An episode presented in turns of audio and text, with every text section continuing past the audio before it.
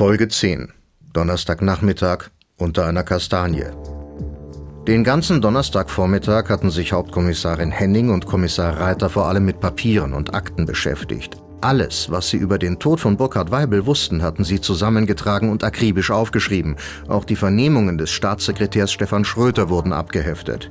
Andrea Henning las die Gedächtnisprotokolle noch einmal durch. Das waren natürlich ganz offiziell nur Befragungen gewesen und das Ganze las sich eher wie die Abschrift einer entspannten Unterhaltung, bei der sich Schröter vordergründig nicht allzu viel Sorgen gemacht hatte.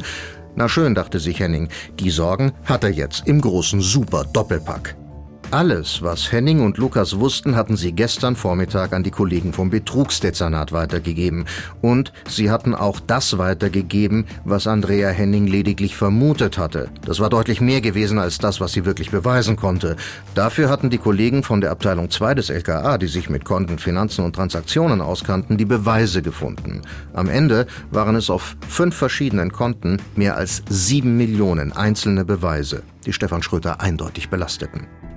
Ein paar Stunden später saßen Andrea Henning und Lukas Reiter im Biergarten gegenüber vom Kanzleramt unter einer riesigen Kastanie.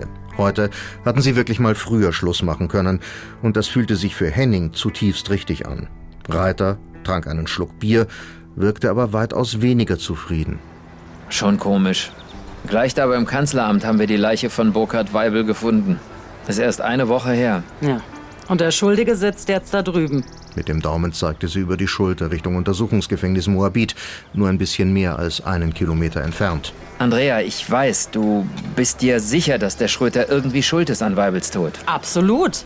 Der ist kein Profi im Lügen. Nicht, wenn es so ernst wird. Der war doch das schlechte Gewissen pur. Bleibt nur eins, wir haben ihn nicht überführt. Hauptkommissarin Henning schien genau das nicht weiter zu stören. Sie gestattete sich ein durchaus selbstgefälliges Grinsen. Nicht überführt, aber bestraft wird er trotzdem. Ja, aber nur wegen Betrugs, Veruntreuung oder Unterschlagung, so ein Kram halt. Sag da mal nicht nur. Schröter kommt dafür jedenfalls in den Knast. Wenn wir den wegen Weibel dran kriegen wollten, würde jeder halbwegs belichtete Anwalt den da ganz fix wieder rausquatschen. Jetzt muss er mit mindestens fünf Jahren rechnen. Na gut, ja, ja, stimmt eigentlich. Seine Karriere ist im Eimer, sein Luxusleben futsch und die Frau macht sich samt Haus und allem auch auf und davon. Also? Ist irgendwie ziemlich verquer, das Ganze. Vielleicht auf eine verdrehte Art sogar gerecht. Aber sowas von.